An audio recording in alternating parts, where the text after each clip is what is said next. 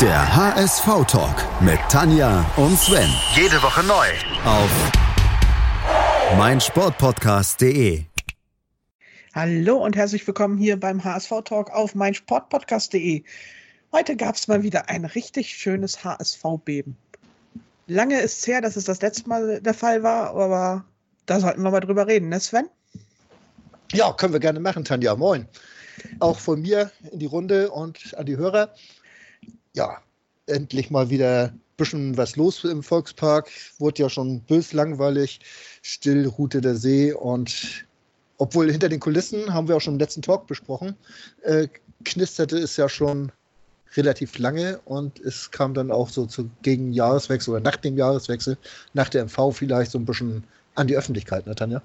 Ja, also jetzt, heute hat sich dann bewahrheitet. Die Scheidungsschlacht ist vorbei. Unterschrift ist unter den Scheidungsvertrag gesetzt.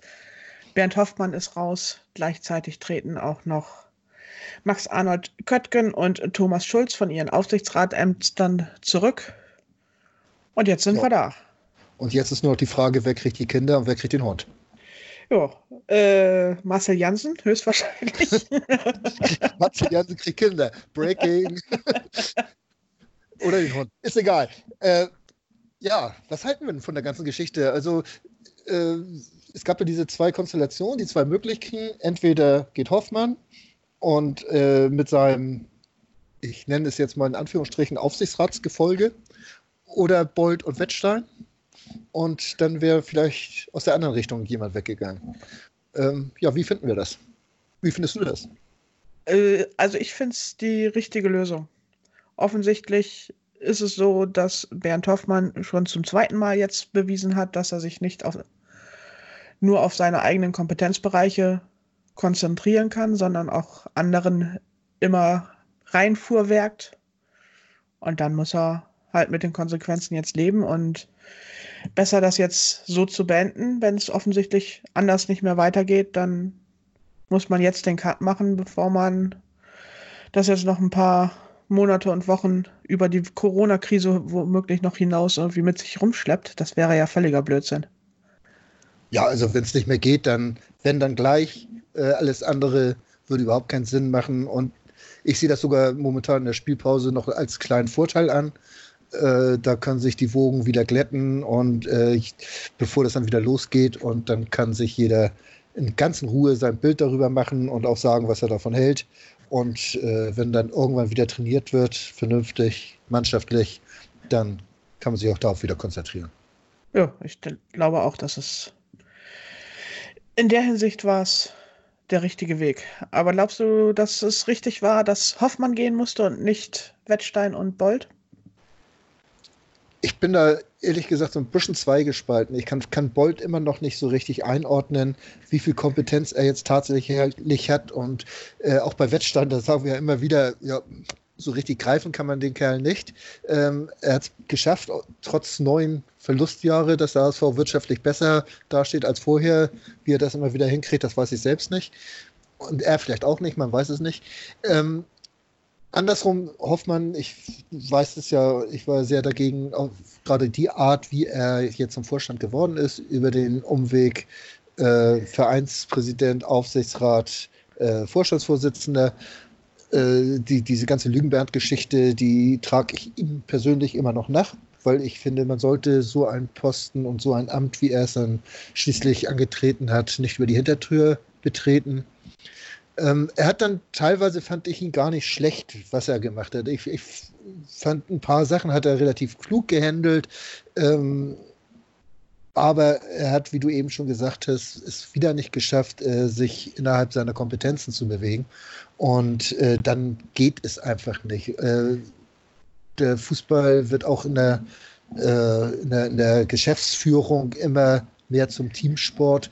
Die Zeit der Einzeltäter äh, die ist endgültig vorbei, dass da irgendwo ein starker Mann ist, der da als Zampano durch die Gegend hüpft. Äh, die Zeiten sind vorbei und wenn das so nicht funktioniert, dann muss man einen anderen Weg suchen. Bei Bernd Hoffmann hieß es ja auch eigentlich immer, was ich auch gut fand, dass er Klaus-Michael Kühne so ein bisschen in Zaum gehalten hat und da irgendwie dafür gesorgt hat, dass der nicht noch mehr Macht kriegt. Und jetzt die, ist die Befürchtung, dass Kühne wieder richtig auftrumpft und voll Einfluss nimmt. Teilst du die Befürchtung? Ja, das ist äh, das, was ich gerade äh, jetzt befürchte. Man sagt Jansen nach, äh, dass er Kühne äh, etwas näher steht. Ähm, jetzt haben wir den Frömming noch dabei. Ähm, wie die anderen jetzt zu Kühne stehen, das weiß ich nicht, aber es sind schon mal zwei von fünf auf jeden Fall, die da sehr äh, in die Richtung von Herrn Kühne gehen. Und ich möchte nicht, dass äh, Klaus-Michael Kühne wieder an Einfluss gewinnt, wieder täglich irgendwo zu vernehmen ist. Äh, ich fand gerade den Umgang mit ihm unter Bernd Hoffmanns oder in, in Bernd Hoffmanns Zeit äh, mit das Positivste, was er hinbekommen hat. Diese Distanzierung, ohne ihn komplett zu vergrellen, das hat er ganz gut hingekriegt. Und ja, da müssen wir jetzt einfach mal sehen, wie es weitergeht. Ne? Aber glaubst du, dass es, glaubst ja. du, dass es da irgendwie überhaupt eine Möglichkeit gibt für Kühne noch großartig mehr Einfluss zu gewinnen? Ich meine, die Anteile sind soweit verkauft. Um neue zu verkaufen, müssen sie erstmal eine Mitgliederversammlung quasi einberufen und ja. da eine Mehrheit kriegen. Ich, das halte ich für sehr schwierig.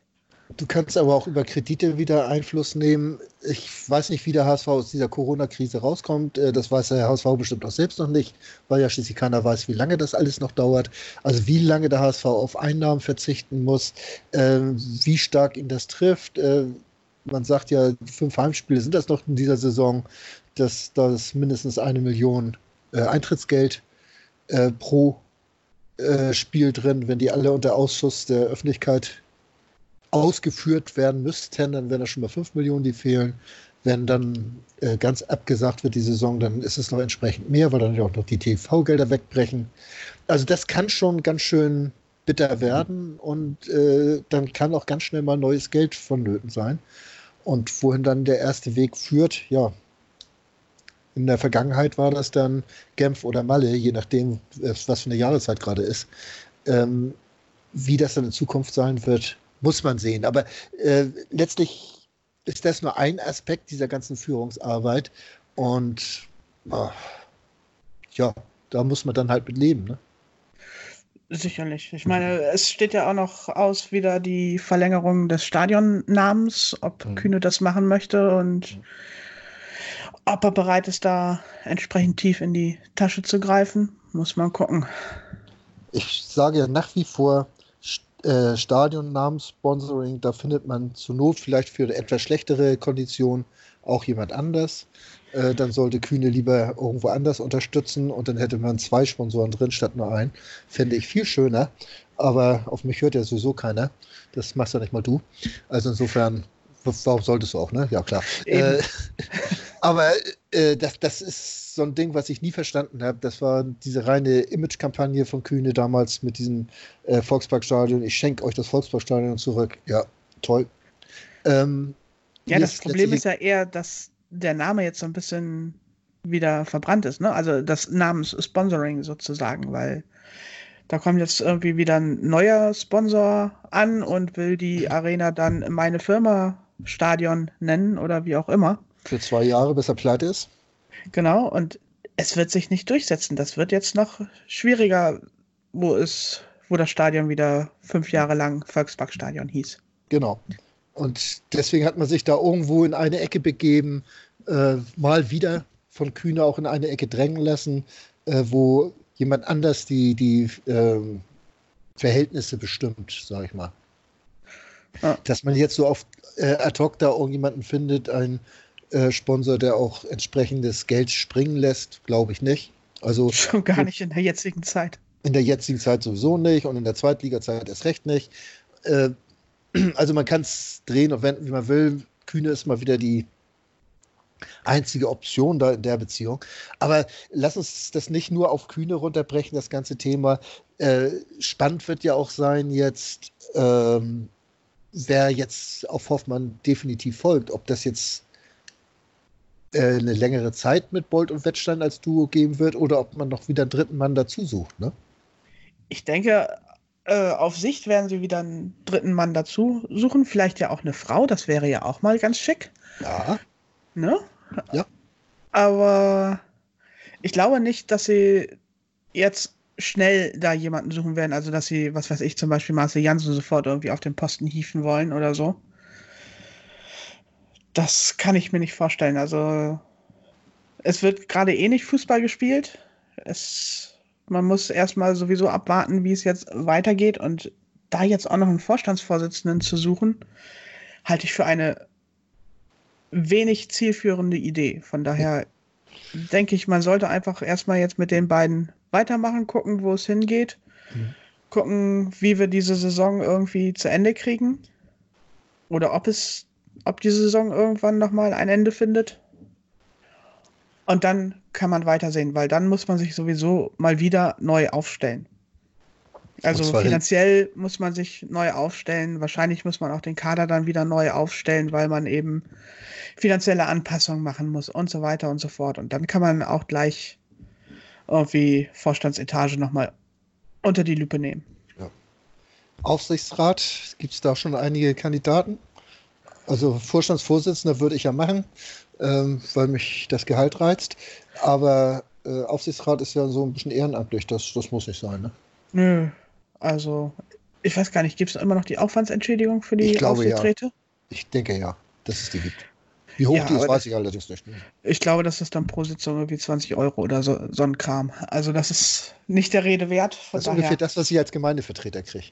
Wenn ich die Ausschusssitzung leite, dann kriege ich sogar 30. Ja. Oh. Ich bin eine gute Partie. Aha, Aber sag das, das nicht weiter. Reicht, wenn deine Frau das weiß. Ja, genau. Die sammelt auch das Geld ein. äh, nein, aber äh, um, um, zurück zum, zum Thema zu kommen, äh, auch im Aufsichtsrat, da ist es ja jetzt sehr wichtig, wer danach rückt und, und aus welcher, ja, aus welcher Richtung er dann kommt oder sie. Ähm, ob das jetzt wirklich äh, wieder pro Kühne geht oder kontra Kühne, also pro Hoffmann, kontra Hoffmann ist ja jetzt weg, kann sich jetzt eigentlich nur noch um die äh, Richtung Kühne drehen. Äh, das wird wohl das, die, der nächste große Reibe, Reibungspunkt beim HSV sein, oder? Sehe ich da irgendwas wieder nicht? Also, da ist ja jetzt sowieso erstmal der komplette Weg, dass erstmal der Beirat irgendwie sich auf Kandidaten einigen muss und dann muss das durch die Hauptversammlung, die Hauptversammlung muss erstmal angesetzt werden und dann musste abgestimmt werden und der neue Rat einge, rein, eingewählt werden oder reingewählt werden. Also das kann sich richtig ziehen. Ich glaube aber auch, dass der Aufsichtsrat jetzt mit fünf Leuten immer noch ausreichend besetzt ist. Ich meine, der Schulz, da sind wir uns ja auch beide einig, das war sowieso nur so ein Anhängsel, so ein Hoffmann-Anhängsel. Ja. Damit er halt nur mit 4 zu 3 Stimmen rausfliegt und nicht mit 4 zu 2. Und dann, ja. Aber wer ist die dritte Stimme von Hoffmann oder für Hoffmann? Äh, Gülthard, Peters? Hm. Warte mal. Köttgen hat für. Ja, Köttgen und Schulz. Köttgen und Schulz. und wer war das noch? Ich glaube, der Goethard oder so. Ja. Weiß, weiß ich jetzt auch nicht. Ist ja auch egal. Mhm. Äh, ist ja auch nicht ganz öffentlich gewesen. Also HSV öffentlich nur äh, diese, diese Sitzung. Deswegen werden wir spätestens morgen wissen, wer sich wie Eben. entschieden hat. Was ich bemerkenswert fand übrigens, äh, war, war die äh, Rücktrittsrede von, von, von den Köttgen, äh, der dann ja wirklich am Ende so, so ein bisschen gebrochene Stimme hatte. Äh, das hatte mich doch sehr gewundert, weil ich ihn immer relativ distanziert gefunden habe und also auch nicht gerade sympathisch. Nein, er war kein Sympathieträger. Aber das hatte mich gewundert, dass ihm das doch sehr nahe gegangen ist. Äh, ja, aber irgendwie so, wenn ich den Wortlaut mir so angucke, was bei hsv.de veröffentlicht wurde, dann finde ich das etwas merkwürdig. dass Köttgen letztlich stellt er sein Ego und ja. eben, dass er diese Niederlage in Abstimmung hat hinnehmen müssen, weil er Hoffmann vertrauter war, stellt er letztlich das über den HSV. Also hm. Weiß ich nicht was ich Demokratie geht soll. anders, ne? Ja, eben. Also wenn du so eine Abstimmung kannst du mal verlieren, mhm. kannst du auch mal knapp verlieren, aber ob man dann auch gleich selber den Hut nehmen muss, weiß ich nicht, ob man da dann nicht eventuell von Anfang an seine Rolle im Aufsichtsrat falsch eingeschätzt hat. Man weiß es nicht. Ja. Ja. Und Schulz, wie gesagt, da fand ich, finde ich das einzig Positive, dass man ihn heute noch nicht gehört hat. äh, naja, er ist ja immer noch Vizepräsident beim EV. Also ich das weiß. Das wir ja nicht vergessen. Ne? Das wird äh, wahrscheinlich auch noch ein paar Tage bleiben, ähm, weil er ja immer en Block gewählt wird. Äh, ja. Als Einzelkandidat hätte er wohl weniger Chancen. Ja, aber es ist halt die Frage, ob dann im kommenden Jahr sind wieder Präsidentschaftswahlen, ne? Ja. Wie dann das Team aufgestellt wird. Eben, ob und Schäfer und Jansen dann mit Schulz weitermachen wollen, wissen wir jetzt ja auch nicht. Äh, und ob Schulz das auch noch will, das weiß man auch nicht. Ob, Jansen so. dann nicht vielleicht doch in die AG wechselt, weiß man auch nicht. Man weiß sehr wenig momentan. Aber was halten wir denn von der Rolle von Marcel Jansen? Also ich bin ein bisschen überrascht, weil ich eigentlich davon ausgegangen bin, dass Marcel Jansen als HSV-Präsident eigentlich eher der Unterstützer von Bernd Hoffmann ist. Und jetzt stimmt er gegen Hoffmann und hat sich da auch deutlich positioniert gegen Hoffmann. Hat dich das auch so überrascht? Es hat mich überrascht, obwohl das wohl auch eine schleichende Entwicklung war. Ne? Also ähm, als wir Jansen gewählt oder auch nicht gewählt haben, das ist jetzt zwei Jahre her, ist das richtig? Ja, äh, zwei Jahre ja. her. Ein Jahr hat er noch, müsste zwei Jahre her sein. Ähm, also anderthalb ist es jetzt her. Ne? Anderthalb, ja, gut. Äh, da habe ich auch gedacht, da haben wir wirklich wieder einen Hoffmann-Vertrauten ins Boot geholt und ich hätte da gerne äh, einen Gegenpol gehabt. Und zu diesem Gegenpol hat er, hat Jansen sich dann entwickelt. Die Frage ist, warum das so ist. Ich tippe ja auf Hoffmann. Ja, äh, ob das äh, Jansen mitgekriegt hat, wie Hoffmann tickt, dass es kein Teamplayer ist, dass er zu viel alleine entschieden hat, oder ob da auch wieder von außen Richtung Mittelmeer irgendwo äh, Einflussnahme gekommen ist. Hm. Weiß man nicht, wird man wahrscheinlich auch äh, zu 100% nie feststellen können.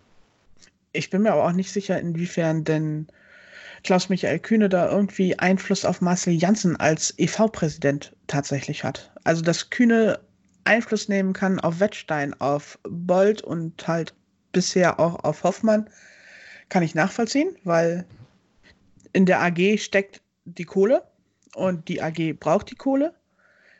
Der EV ist da aber erstmal völlig außen vor. Also als HSV-Präsident, als EV-Präsident kann es Jansen eigentlich völlig egal sein, was Klaus-Michael Kühne da irgendwo auf Malle rum ja, aber pöbelt. Ich glaube, das trennt zu stark. Ich denke immer, Jansen sieht den HSV als Ganzes, äh, wie ich eigentlich auch. Ähm, und er kümmert sich sehr wohl, auch wenn er äh, als Kompetenz, als Hauptkompetenz natürlich den EV hat, aber durch seine, sein Mitwirken im Aufsichtsrat äh, ist er ja in alle Belange der AG eingeweiht und äh, kann die auch äh, gutieren oder auch ablehnen. Und insofern denke ich, dass da doch schon einiges am Potenzial ist, ähm, für einen Klaus-Michael Kühne Einfluss zu nehmen oder Einfluss auszuüben auf Jansen. Wie weit Jansen dafür zugänglich ist, ja, das kann ich dir nicht sagen. Ja.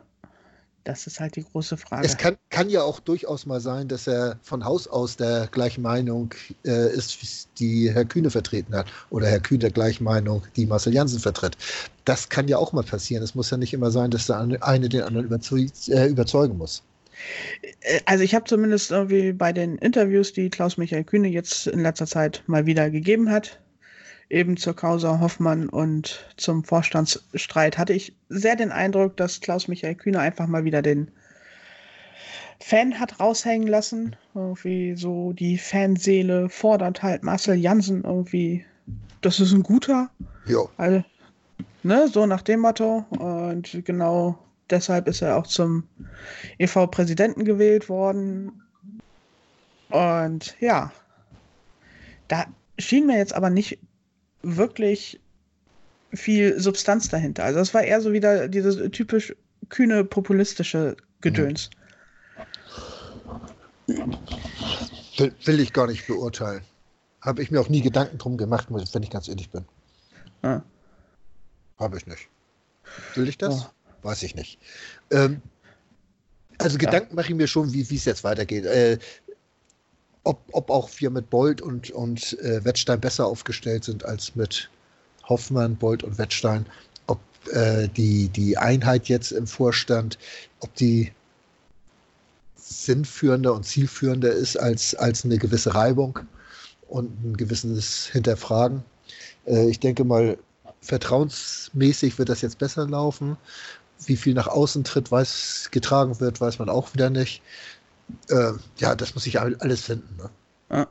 Aber ist Jansen jetzt tatsächlich der starke Mann beim HSV? Ich, ich kann es mir irgendwie nicht vorstellen, obwohl man sich schon manches Mal in Marcel Jansen getäuscht hat. Also ich, ich kann es dir wirklich beim besten Willen nicht sagen. Ja. Also ich finde auch, dass Marcel Jansen so sehr schwer zu greifen ist. Ja. Er ist jetzt nicht so der Rhetoriker, also Mhm. noch weniger als Bernd Hoffmann. Mhm. Und ist einfach schwer zu sagen, was für eine Vision er jetzt mit dem HSV hat und wie er sich dann intern auch gibt. So. So. Wir werden es sehen.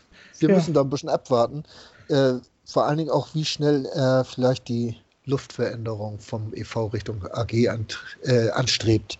Das wird nochmal sehr interessant zu sehen sein. Und ich Mhm. glaube, dadurch wird er sich auch so ein bisschen charakterlich zu erkennen geben. Ja. Wie, Aber- wie stark er diesen, diesen Wechsel auch forciert oder äh, wer ihn fordert als, als Nachfolger von Hoffmann. Das Mhm. wird nochmal ganz interessant werden in den nächsten Monate. Ja. So. Und glauben wir, dass Hoffmann es noch mal, noch ein drittes Mal eines Tages irgendwie in zehn Jahren schafft, Vorstandsvorsitzender beim HSV zu werden? Also wir sind der HSV wir sollten eigentlich nichts ausschließen. äh, es muss doch eigentlich. Eigentlich sollten doch irgendwann alle begriffen haben, dass so Rückholaktionen beim HSV grundsätzlich schiefgehen. Also ich meine, Bayersdorfer ist schiefgegangen, Hoffmann ist jetzt schiefgegangen, VDV ist schiefgegangen, Alberts ist schiefgegangen, Doll ist schiefgegangen und Der HSV Ah, ich könnte noch mehr auch aus- so vor sich hin. Lavadia ist schiefgegangen. Also, äh, warum machen wir das immer wieder? Ich überlege ja schon, wen holen wir zu. Wollen wir Heribert wiederholen? Oder? Den hatten wir ja schon zum zweiten Mal. Ja, den hatten wir auch schon zweimal, stimmt ja. Der ist schon Knebel, Peter, Oh. als Vorstandsvorsitzender. Äh, das, Bernhard das Peters. Ja, Bernhard Peters. da fällt mir jetzt auch nicht viel zu ein. äh, ja, äh, Thomas von Hesen zum dritten. Egal.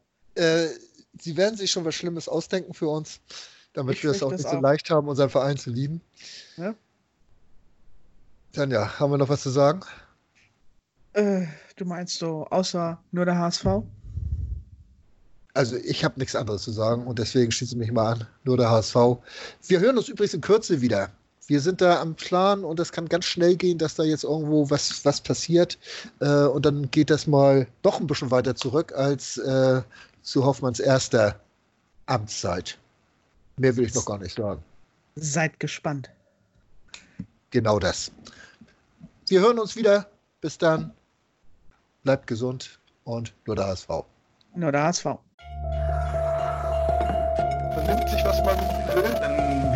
Gerüchte entstanden. Fast nichts davon stimmt. Tatort Sport.